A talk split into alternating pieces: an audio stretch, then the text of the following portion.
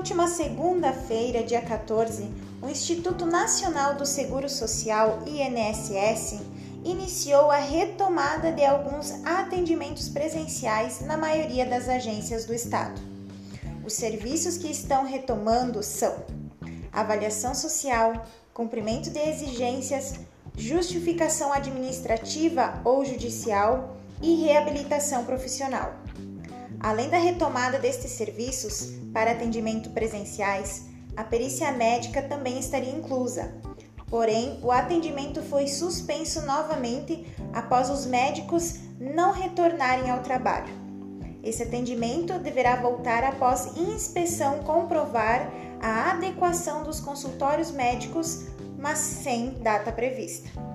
Os segurados que possuíam atendimento presencial já agendado receberam a orientação para remarcar este serviço.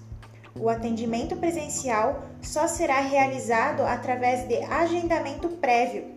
Esse agendamento deve ser feito pelo site meuinss.gov.br ou pelo aplicativo Meu INSS ou pelo telefone 135.